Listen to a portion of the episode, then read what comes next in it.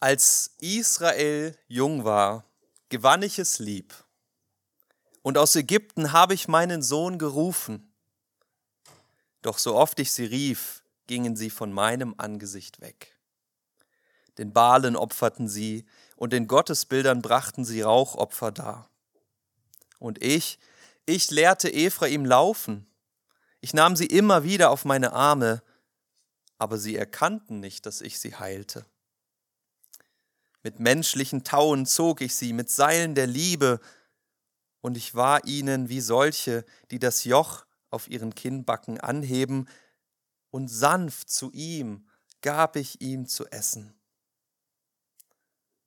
Es wird nicht ins Land Ägypten zurückkehren, aber Assur wird sein König sein, denn sie weigern sich umzukehren. Und das Schwert wird kreisen in seinen Städten und seinen Schwätzern ein Ende machen. Und es wird fressen wegen ihrer Ratschläge.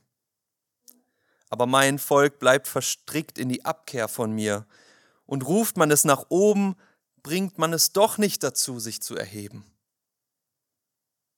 Doch wie sollte ich dich preisgeben, Ephraim? Wie sollte ich dich ausliefern, Israel? Wie könnte ich dich preisgeben wie Atma, wie Zebujim gleich machen? Mein Herz kehrt sich in mir um, ganz und gar erregt ist all mein Mitleid. Nicht ausführen will ich die Glut meines Zornes, ich will nicht noch einmal Ephraim vernichten. Denn Gott bin ich und nicht ein Mensch. In deiner Mitte der Heilige, und ich will nicht in Zornglut kommen. Hinter dem Herrn werden sie herziehen. Wie ein Löwe wird er brüllen, ja, er wird brüllen, und zitternd werden die Söhne herbeikommen vom Meer. Sie werden zitternd herbeikommen aus Ägypten wie ein Vogel und wie eine Taube aus dem Land Assur, und ich werde sie in ihren Häusern wohnen lassen, spricht der Herr.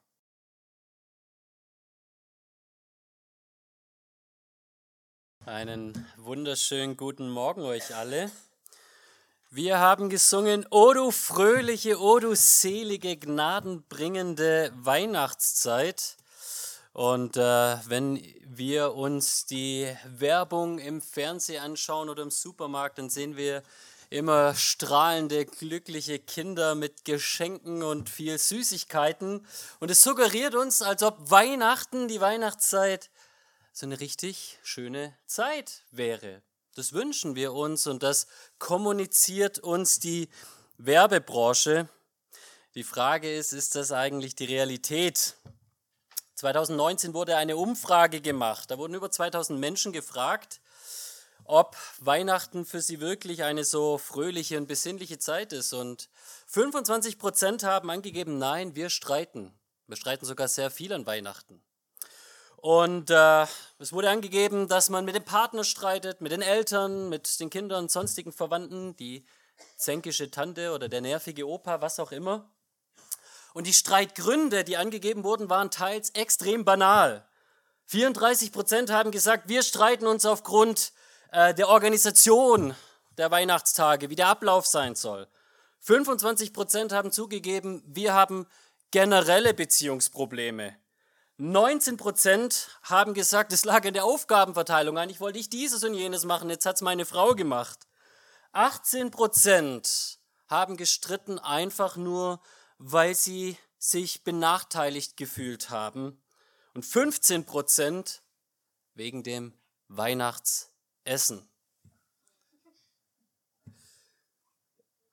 Für viele von uns ist es ja schon fast Gewohnheit, gell? Natürlich streitet man sich mal in der Familie und gerade auch, wenn die Verwandten und so weiter kommen, das ist ja für uns schon fast irgendwie normal, man versöhnt sich auch wieder, ne? Aber was ist, wenn es mal so knallt, dass wirklich Herzen daran zerbrechen? Wurde dir schon einmal dein Herz gebrochen? Oder hast du schon einmal jemanden sein Herz gebrochen. Wenn ich in den Spiegel schaue und wenn ich ehrlich mit mir selber bin, dann sehe ich dort im Spiegel einen Täter und ein Opfer zugleich. Ich habe mit meinem Reden und mit meinem Tun schon Menschen so sehr verletzt, dass sie nie wieder mit mir Kontakt haben wollten. Mir wurde schon so sehr das Herz gebrochen, dass selbst nach vielen Jahren, wenn ich mal wieder daran zurückdenke, es irgendwie immer noch wehtut und sticht. Kennst du das? Ist das eine Erfahrung, die du auch gemacht hast? Ich glaube, wenn wir ehrlich mit uns selbst sind, dann müssen wir zugeben, müsst ihr alle zugeben, dass wahrscheinlich ein ähnliches Ergebnis zu finden ist, wenn ihr in den Spiegel schaut. O du traurige, erschütterte Weihnachtszeit voller zerbrochenen Herzen. Wir haben heute einen Bibeltext, der uns mit dieser Realität konfrontiert, dass wir Herzensbrecher sind mit zerbrochenen Herzen, die in einer Welt leben voller zerbrochenen Herzen. Und wir sehen in unserem Text, wir lesen im Propheten Hosea, wie Gott damit umgeht. Und bevor wir in unseren Predigtext eintauchen, möchte ich noch beten.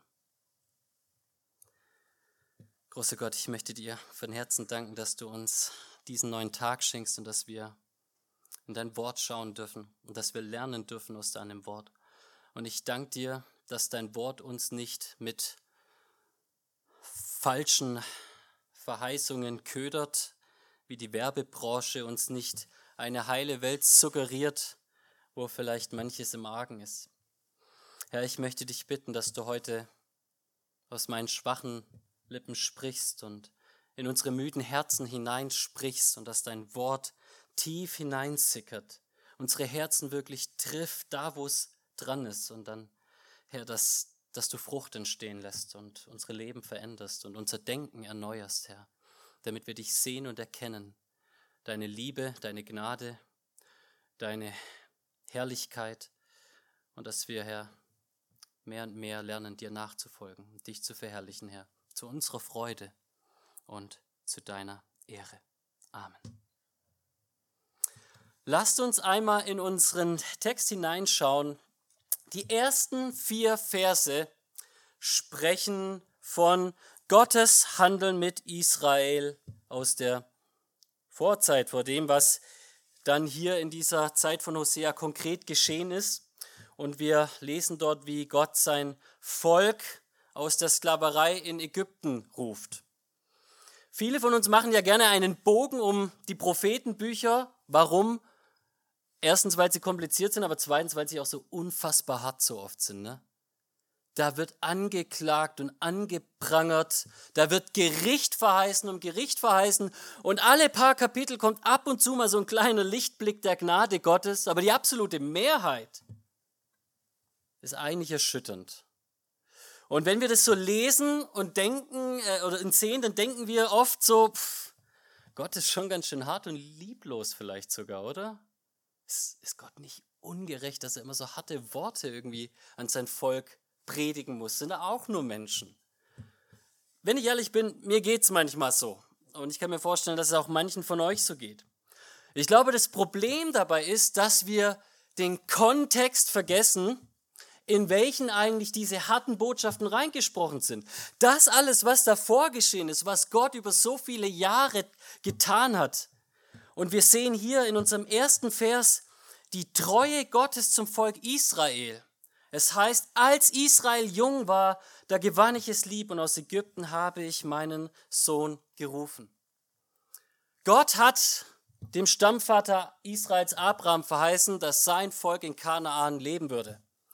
Aber er hat ihm auch gesagt, Abraham, bevor das geschieht, bevor dein Volk dieses Land einnehmen wird, wird es 400 Jahre in Sklaverei leben. Aber Abraham, Kopf hoch, ich werde sie erretten ich werde dieses kleine Sklavenvölkchen, das nichtigste und unbedeutendste Volk seiner Zeit, ich werde es aus Ägypten rausführen mit viel Beute.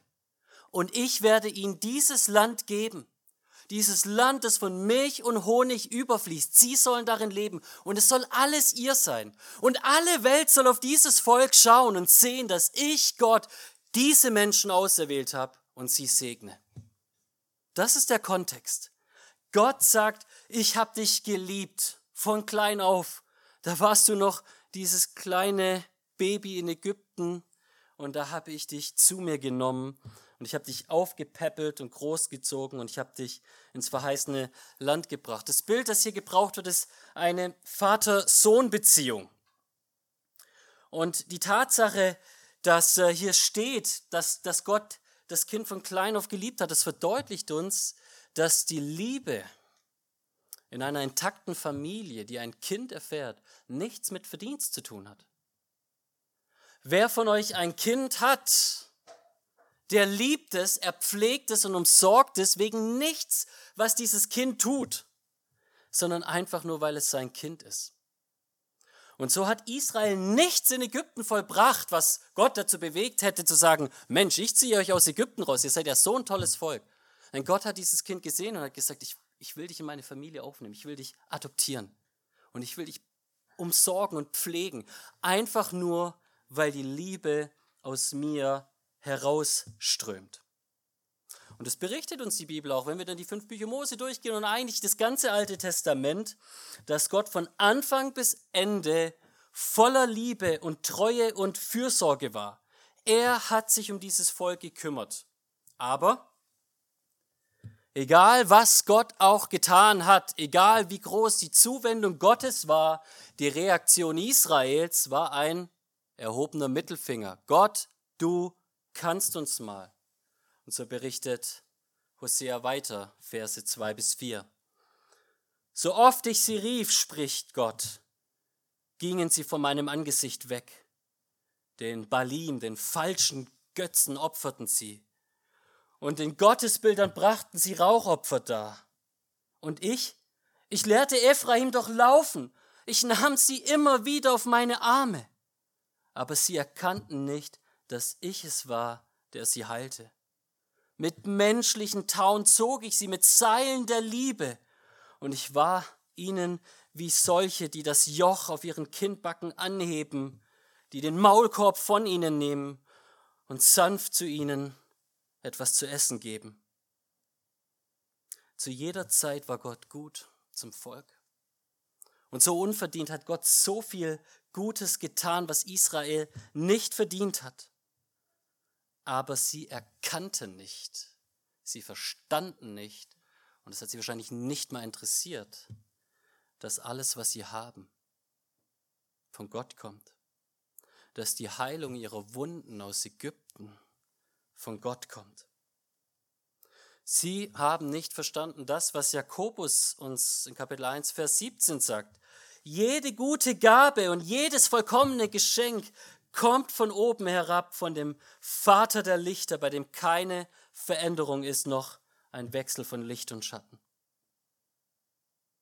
Seht ihr, was uns hier über die Beziehung von Gott und seinem Volk beschrieben wird?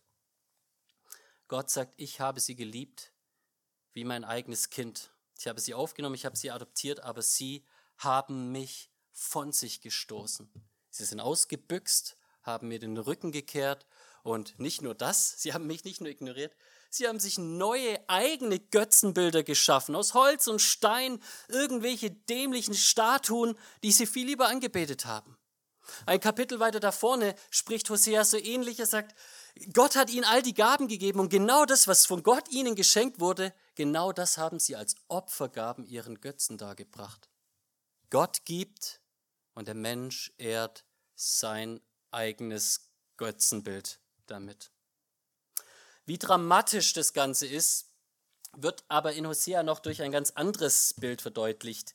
Nicht nur dieses Bild vom Vater und dem treulosen Kind, sondern Hosea, der Prophet, der Gesandte Gottes, der sollte ein, ein Schauspiel werden für Israel, wie es um dieses Volk steht. Und äh, ich hoffe, hier wird uns deutlich, dass es kein Spaß war, ein Prophet zu sein. Ich habe manchmal das Gefühl heute, jeder, der ein Bauchgefühl hat, wo es mal krummelt im Magen, der sagt, oh, der Herr spricht zu mir und ich bin ein Prophet. Ihr Lieben, wenn wir ins Alte Testament gucken, die Propheten, die hatten das härteste Leben überhaupt. Und wenn Gott zu ihnen gesprochen hat, dann war das glasklar. Und Gott hat zu Hosea gesprochen, er hat gesagt, Hosea, du mein Sprachrohr, du sollst ein Schauspiel für Israel sein. Und zwar, Hosea, du sollst heiraten. Schön, oder? Nur, dass Gott zu Hosea sagt, Hosea, die Frau, die du, die du dir suchen sollst, die sollst du nicht in der Synagoge oder in der Kirche finden, so eine schöne, fromme Frau, sondern Hosea, geh auf den Straßenstrich und such dir eine dieser Huren aus und heirate sie. Hosea 1, Vers 2. Geh, Hosea, nimm dir eine hurerische Frau und zeuge hurerische Kinder mit ihr, denn das Land Israel treibt ständig Hurerei vom Herrn weg. Gott sagt, Hosea, du gottesfürchtiger Mann, such dir eine Frau aus, die alles verdient hat als einen Mann wie dich. Such dir eine treulose Frau aus, such dir eine Hure vom Strich aus, die bereit ist, ihren Körper für Bargeld zu verkaufen. Und die heirate. Und warum? Damit all die Menschen, wenn die Hosea sehen, diesen frommen Mann Gottes mit dieser Hure an seiner Seite, völlig entsetzt sind. Wie um alles in der Welt kann das sein, dass so ein Mann mit so einer Frau verheiratet ist? Und dann zeugt er noch Kinder mit ihr, drei Kinder, und dann haben diese Kinder noch Namen wie Loami, du bist nicht mein Volk Israel. Hosea hatte die Berufung von Gott bekommen, diese harte Berufung, Israel vor Augen zu malen, wie Gott über sie denkt. Und Gott sagt, ich bin wie ein Liebhaber, der alles für dich getan hat. Ich habe dich umworben. Ich, ich komme mit all meiner Habe, mit all meinem Gut und du warst da im Dreck am Hauptbahnhof in München oder sonst wo, verwahrlost. Und ich habe dich zu mir genommen.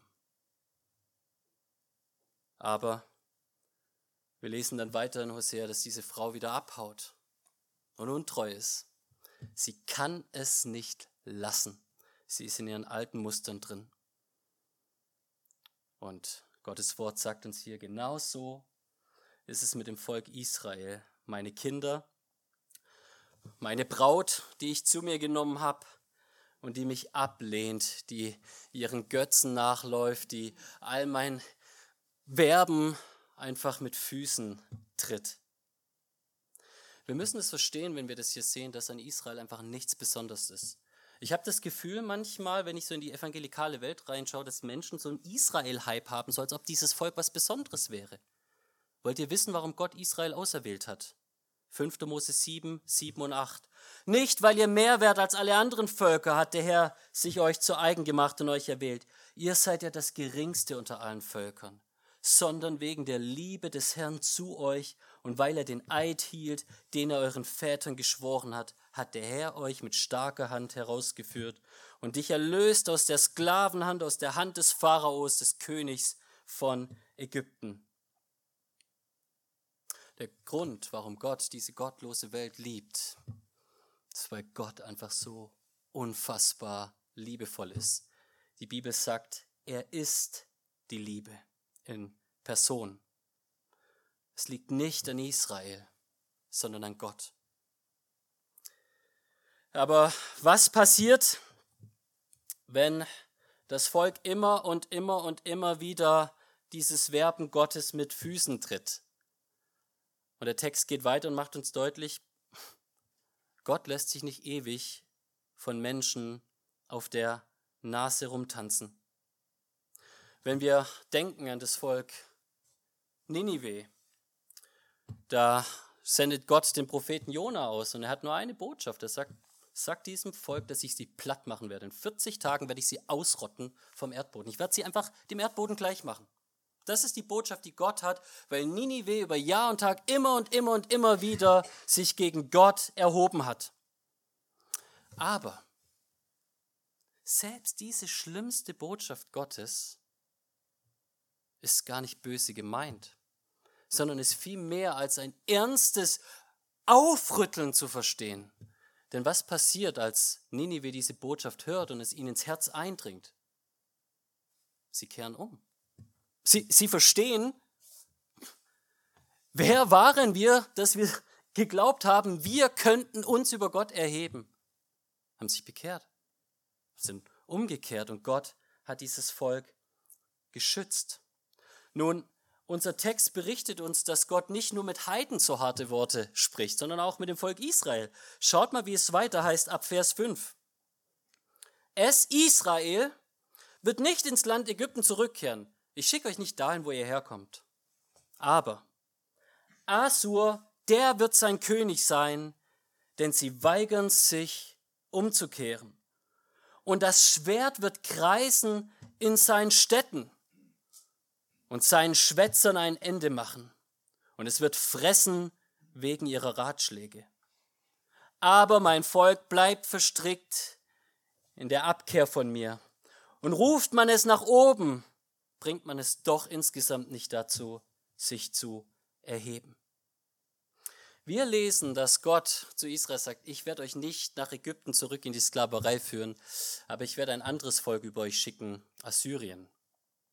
Wir haben letzte Woche aus dem Propheten Micha gehört, dass Gott der Stadt Jerusalem und den Menschen dort in Juda verheißt, dass Assyrien sie nicht einnehmen wird. Und Timon hat uns berichtet, wie das auf wundersame Weise geschehen ist, wie Gott eine Plage geschickt hat und die Armee vernichtet hat und, und diese Stadt und die Menschen dort bewahrt hat, wie Gott es verheißen hat. Nun, das war eine Verheißung für die Stadt Jerusalem und für die paar Menschen dort in Judäa. Für den Rest von Israel sah es anders aus. Assyrien ist gekommen und Assyrien hat alles eingenommen.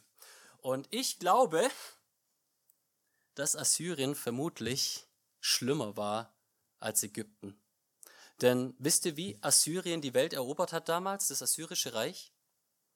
Sie gingen von Landstrich zu Landstrich, brannten alles nieder, raubten Frauen und Kinder und schickten die Menschen in alle Enden der Erde. Sie verteilten das Volk, sie lösten das Volk auf und brachten neue Völker dort hinein und vermischten alles. Die Methode Assyriens war die totale Vernichtung eines jeden Volkes. Zerstörung des Landes, die Menschen fortschicken in die Sklaverei irgendwo anders hin, mit anderen Menschen und Völkern vermischen, so dass jegliche Kultur, alle Identität ausgelöscht wird. Und das sagt Gott wird kommen über Israel. Und es ist gekommen über Israel. Und warum? Denn sie weigern sich umzukehren. Seht ihr diese unendlich harte Botschaft Gottes? Die steht in diesem Kontext vom Werben und Werben und Werben Gottes um die Menschen. Wie lange hat Gott es mit Geduld, Barmherzigkeit, Liebe, Zuneigung versucht? Aber das Volk wollte nicht hören. Und jetzt sagt Gott, okay, dann muss ich andere Methoden aufgreifen. Wenn ihr euch weigert, zu mir umzukehren, ihr werdet geknechtet von Assyrien. Doch egal, wie groß das Leid ist, das Gott bringt. Vers 7 sagt weiter, selbst das, selbst wenn so das Rufen Gottes ist, und Gott sagt, jetzt seid ihr am Boden, kommt hoch zu mir, ist die Antwort Israels doch, dass sie sich weigern, sich zu erheben. Diese Verse lehren uns zwei ganz wichtige Wahrheiten. Erstens, die erste Wahrheit, Gott lässt nicht einfach nur Unheil passiv in dieser Welt geschehen, sondern wir sehen hier, dass Gott aktiv richtet. Die Assyrer kommen, weil Gott es ankündigt. Manchmal haben wir so ein Bild von Gott, als ob er bei allem Negativen, in Anführungsstrichen, einfach immer nur passiv zuschaut und das ist halt, weil Gott nicht eingegriffen hat. Hier ist die Realität, dass Gott das über Israel kommen lässt, aus guten Gründen. Wir sehen, dass Gott hier seine Finger im Spiel hat. Matthäus 10, Vers 29 sagt, dass nicht mal ein kleiner unschuldiger Spatz, der irgendwo vom Baum, vom Dach oder sonst wo runterfällt, ohne das Dazutun seines himmlischen Vaters dort runterfällt. Selbst so ein kleiner Vogel. Und das heißt nicht, dass alles Übel und alles Negative, was passiert, immer die Folge ist von irgendeiner Sünde. Das ist damit nicht gesagt. Aber damit ist gesagt, dass Gott das tun kann und dass Gott nicht passiv und machtlos zuschaut, wenn die schlimmen Dinge in dieser Welt geschehen. Das ist das Erste, was wir lernen. Das Zweite aber, was wir lernen, ist, dass selbst die schlimmsten Ereignisse des Lebens, so hart sie auch manchmal sein mögen, im Endeffekt nicht von Gott gemeint sind oder gedacht sind, um Böses zu tun, um uns zu vernichten, sondern um uns wach zu rütteln, wenn nichts anderes mehr hilft. Manchmal hat Gott keine andere, kein anderes Werkzeug mehr in der Hand, das er gebrauchen kann, das er noch nicht benutzt hat. Und dann muss er zu den schweren Geschützen greifen, muss uns vielleicht zerbrechen, um uns erretten zu können. Diese drastischen Maßnahmen sind Gottes liebesvolles Ringen, liebevolle Ringen um die Menschen, die er liebt. Interessant ist, wenn wir jetzt diese beiden Texte hier vergleichen, die Verse 1 bis 4 und die Verse 5 bis 7, dann sehen wir, egal was Gott mit Israel getan hat, ob er es beschenkt hat oder ob er es beraubt hat, Israel hat nicht gehört. Ist euch das aufgefallen? Zweimal wird hier gesagt, sie wollten nicht hören. Egal was Gott macht, egal was Gott anwendet. Was bleibt Gott übrig, wenn weder zarte noch harte Mittel bei Menschen Frucht bringen? Und das sehen wir in den Versen 8 bis 11. Hier im letzten Abschnitt verheißt Hosea, wie Gott errettet, was Gott in sich bewegt, damit Menschen dennoch zu ihm finden. Und ich glaube, wir lernen drei Wahrheiten hier über Gott. Uns wird deutlich gemacht, was es bedeutet, dass Gott barmherzig ist. Uns wird zweitens deutlich gemacht, was es bedeutet, dass Gott zornig ist. Und uns wird drittens deutlich gemacht, was es heißt, wenn wir davon sprechen, dass Gott souverän ist. Schaut mal mit mir in Vers 8. Wie sollte ich dich preisgeben, Ephraim, ein anderes Wort für das Volk Gottes? Wie sollte ich dich ausliefern, Israel? Wie könnte ich dich preisgeben, wie Atma dich Zeboim gleich machen? Mein Herz kehrt sich in mir um, ganz und gar erregt ist all mein Mitleid. Sehr, sehr, sehr oft lesen wir, dass Gott auch mit seinen Feinden kurzen Prozess macht. Aber schaut mal, wie er hier mit seinem Volk umgeht. Er sagt, selbst dann, wenn menschlich gesehen keine Hoffnung mehr besteht, wenn Gott allen Grund hätte zu sagen, ihr könnt mich mal, Israel. Er ist so innerlich bewegt, dass er sagt, Israel, ich, ich bring's gar nicht übers Herz, euch aufzugeben, weil ich dich so sehr liebe. Mein Herz in mir ist so aufgewühlt, dass ich einfach dich nicht vernichten kann wie diese Städte von Sodom und Gomorra und diese Nachbarstädte Atma und Zeboim, die sich gegen mich gestellt haben. Ich muss mich euch erbarmen. Das ist das Erste, was uns hier deutlich gemacht wird. Gott sagt, mein Herz kehrt sich in mir um. Ganz und gar erregt bin ich voller Mitleid. Seht ihr, wie uns Gott hier beschrieben wird, wie Gott uns hier vor Augen gemalt wird? Er ist keine blutrünstige Bestie. Er ist derjenige, der es schafft, Barmherzigkeit aufzubringen, wenn keiner von uns mehr Barmherzigkeit verspürt.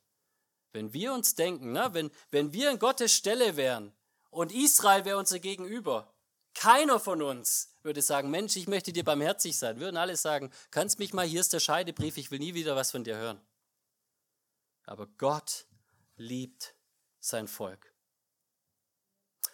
Eine zweite Wahrheit, die wir hier lernen, ist, was Gottes Zorn bedeutet. Schaut mal weiter in Vers 9. Nicht ausführen will ich die Glut meines Zornes, nicht noch einmal will ich Ephraim vernichten, denn Gott bin ich und nicht ein Mensch in deiner Mitte. Ich bin der Heilige, ich will nicht in Zornglut kommen. Was uns dieser Text hier lehrt, ist, dass Gottes Zorn nicht zu vergleichen ist mit menschlichem Zorn. Ein Problem, wenn wir über Gott und seinen Charakter reden in der Bibel, ist, dass wir Menschen oft diese Begriffe, die für Gott hier verwendet werden, menschlich interpretieren. Aber schaut mal her, Zorn Gottes ist hier nicht ein affektives Aufbrausen, ein emotionales Überkochen, sondern es ist wohl kalkuliert. Gott ist nicht wie du und ich, dass ihm mal die Sicherung durchbrennt und dann kann er halt nicht anders. Gott ist der Gott, der ganz klare und bewusste Entscheidungen trifft. Und wir sehen hier Zorn Gottes meint eigentlich nicht so viel wie ein Wutausbruch, sondern meint eigentlich mehr als die Bereitschaft und das Verlangen Gottes Gericht auszuüben. Und es heißt hier, ich, Gott, werde kein Gericht über Israel ausüben. Dieser Vers, ich muss gestehen, in der Vorbereitung hat mich mehr getroffen als jeder andere Vers in diesem Text, weil ich in diesem Vers gesehen habe, wie anders ich bin. Na, hier heißt es, denn Gott bin ich und nicht ein Mensch. Gott sagt, ich bin nicht so wie ihr, ich, ich handle nicht so zornig wie ihr. Mir ist aufgefallen, wie leicht mir die Sicherung durchbrennt. Und zwar ist mir das aufgefallen, als ich meine eigenen Posts gelesen habe, die ich irgendwo auf sozialen Medien gepostet habe. Na, eigentlich bin ich jemand, der versucht, seine politische Überzeugung nicht zu sehr nach außen zu tragen. Was man von mir sieht, ist, dass ich sage, womit ich Probleme habe. Na, ich prangere gerne Dinge an, die ich dumm finde. Und es gibt viel in unserer heutigen Zeit, und ich mache wirklich kein Hehl daraus, ich glaube, dass wir gesellschaftlich wirklich auf einem ganz, ganz, ganz, ganz schlimmen Weg sind. Ich glaube, diese ganze marxistische Idee vom Kollektiven und der Einzelne und seine Meinung wird ausgebotet und es wird einfach medial immer Druck gemacht und es, ich habe Riesenprobleme damit. Ne? Stichwort Wokeness. Aber wisst ihr was? Meine Reaktion ist, dass ich einfach darüber herziehe und sage, wie dumm das ist. Wisst ihr, wie Gott da reagiert? Wisst ihr, was Jesus gesagt hat, als er konfrontiert war mit seinen Feinden? Herr, vergib ihnen, denn sie wissen nicht, was sie tun. Ihr Lieben, ich kann euch nur sagen, Gott sei Dank ist Gott nicht wie ich. Gott sei Dank ist Gott nicht so von seinen Emotionen getrieben wie ich als Mensch. Er ist von Barmherzigkeit berührt für seine Kinder und er ist zornig gegenüber seine Feinde, aber nicht als Emotionsausbruch. Das sollte uns Hoffnung geben. Ich weiß nicht, ob du das kennst, diese Erfahrung auch als Kind Gottes, dass du Mist baust und du denkst, jetzt bin ich nicht mehr würdig, geliebt zu werden. Kennst du das? Äh, ich bin ganz ehrlich, du warst nie würdig geliebt zu werden. Das ist der ganze Punkt dieses Textes. Aber Gott sei Dank geht es ja darum auch nicht. Gott sei Dank liebt Gott, weil Gott die Liebe ist. Aber jetzt schaut man in den Versen 10 und 11, zum Schluss wird uns deutlich gemacht, wie Gott errettet. Wie ändert er Israel? Es heißt, hinter dem Herrn werden sie herziehen, eine Verheißung. Warum? weil er brüllen wird wie ein Löwe. Er wird brüllen und zitternd werden die Söhne herkommen vom Meer. Sie werden zitternd herbeikommen aus Ägypten, wie ein Vogel, wie eine Taube aus dem Land Asur. Und ich werde sie in ihren Häusern wohnen lassen, spricht der Herr. Das hat mich erinnert tatsächlich an meinen Vater. Ich weiß nicht, ob du das kennst, aber als ich kleiner war daheim, habe ich also wirklich permanent versucht, meine Grenzen auszutesten. Und ich habe gemeint, ich kann meinen Eltern auf der Nase herumtanzen. Aber mein Vater, der hat so eine gewisse Autorität. Und es kam der Moment immer, immer wieder, wo er sich hingestellt hat und nur eines gesagt hat. Robin! Und da habe ich den Schwanz eingezogen und bin hinterher. Die Autorität eines Vaters. Das ist das, was Gott hier zeigt. Es kam der Moment, da hat Gott angefangen, nicht mehr sich auf der Nase herumtanzen zu lassen, sich auf den Schwanz treten zu lassen. Da hat der Löwe gebrüllt. Und da ist das Volk zusammengekauert, zusammengekrochen und ihm nachgefolgt. Wir tun uns schwer mit dem Gedanken, dass Gott souverän ist, aber ihr Lieben, wir alle wären verloren wenn Gott uns einfach machen und walten lassen würde. Hier sehen wir, wenn Gott brüllt, dann gehorcht der Mensch. Und dieses Brüllen Gottes wird uns von den Propheten ausgelegt und gezeigt dadurch, dass Gott uns umkrempelt, erneuert und verändert damit wir glauben und ihm nachfolgen. Wir hatten eingangs darüber nachgedacht, dass wir Herzensbrecher sind und wir haben gesehen, wie, wie sehr wir Gottes Herz gebrochen haben, wie, wie das Volk Israel Gottes Herz gebrochen hat. Und es ist einfach nur Schmerz daraus entstanden. Wisst ihr, was Gott macht? Er zerbricht auch Herzen. Er zerbricht steinerne Herzen, die in uns drin sind, und er reißt sie raus. Und er gibt neue fleischende Herzen. Und warum tut er das? Damit wir ihm folgen, damit wir leben. Hesekiel 36 spricht, und ich werde euch ein neues Herz geben und einen neuen Geist in eures Inneres legen. Und ich werde das steinerne Herz aus eurem Fleisch wegnehmen und euch ein fleischendes Herz geben. Und ich werde mein Geist in euer, euer Inneres geben. Und ich, Gott, werde machen, dass ihr in meinen Ordnungen lebt und meine Rechtsbestimmungen bewahrt und tut. Warum kehrt das Volk um? Warum tut das Volk das, was Gott will? Weil Gott, der brüllende Löwe, ihr Herz zerbricht um sie zu heilen. Wenn wir ins Neue Testament gehen, und ich will hier zum Abschluss kommen, weil ich weiß, ich predige hier schon wieder stundenlang, dann sehen wir, dass Matthäus diese, diesen Text aufgreift aus Hosea. Und Matthäus interessanterweise spricht von dieser Aussage am Anfang, die ja eigentlich keine Prophezeiung ist, sondern eher so ein Rückblick. Ich habe euch aus Israel gezogen, Israel, ihr mein Kind. Und Matthäus nimmt es und sagt, Jesus geht nach Ägypten und wird aus Ägypten zurückkommen, um dem Kindermord in Bethlehem zu entgehen, damit erfüllt würde, was der Herr in Hosea gesprochen hat, aus Ägypten habe ich meinen Sohn gerufen. Damit erfüllt würde. Der John Michael hat vor zwei Wochen schon mal darüber gesprochen, dass dieser Begriff meint, dass Verheißungen, Prophezeiungen und Bilder im Alten Testament sich immer Stück für Stück erfüllen und ultimativ ihre Erfüllung in Jesus finden. Und hier ist wichtig, hier ist keine Prophetie im eigentlichen Sinne, sondern hier ist, was wir in der Theologie Typo, Typologie nennen. Ein Bild, ein Ereignis, das Gott geschehen lassen hat im Alten Testament, nicht aus Spaß an der Freude, sondern weil es ein Vorbild sein sollte für das, was Gott tun würde. Und wir haben jetzt gesehen, wie Gott sein untreues Kind Israel aus Ägypten geführt hat. Wisst ihr, was das Neue Testament macht? Es greift all diese Bilder auf, all diese Gedanken von Israel und auch vor allen Dingen vom Anführer Israels Mose, dem Retter Israels aus Ägypten, und zeigt, dass das eigentlich seine Erfüllung in Jesus findet. Aus Ägypten hat Gott Israel geführt. Jesus musste als kleines Baby mit seinen Eltern nach Ägypten fliehen und ist von dort wiedergekommen. Mose hat einen Kindermord überlebt. Jesus hat einen Kindermord überlebt. Mose, sagt die Bibel, wurde getauft durch das Schreiten durch das Rote Meer. Jesus wurde getauft im Jordan. Mose und Israel sind 40 Jahre durch die Wüste gepilgert. Jesus war 40 Tage in der Wüste.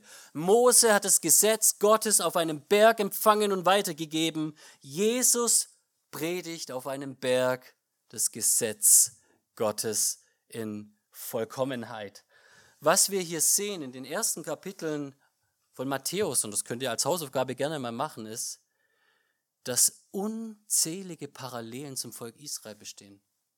Und was sagt Gott, als sein Sohn Jesus getauft wird? Dies ist mein geliebter Sohn, auf den sollt ihr hören und auf, an den habe ich wohlgefallen. Wir sehen, Israel ist der Sohn, der untreu ist. Jesus ist der Sohn, der treu ist. Aber was macht Jesus in seiner Treue? Er macht nicht nur äh, Ehre für Gott. Er bereitet Gott nicht nur Ehre, sondern er ist derjenige, der sein Volk errettet. Und ich will abschließen mit den Versen 1 bis 5 aus Hosea 3 und euch erzählen, wie die Geschichte von Hosea und seiner Braut Goma ausgeht.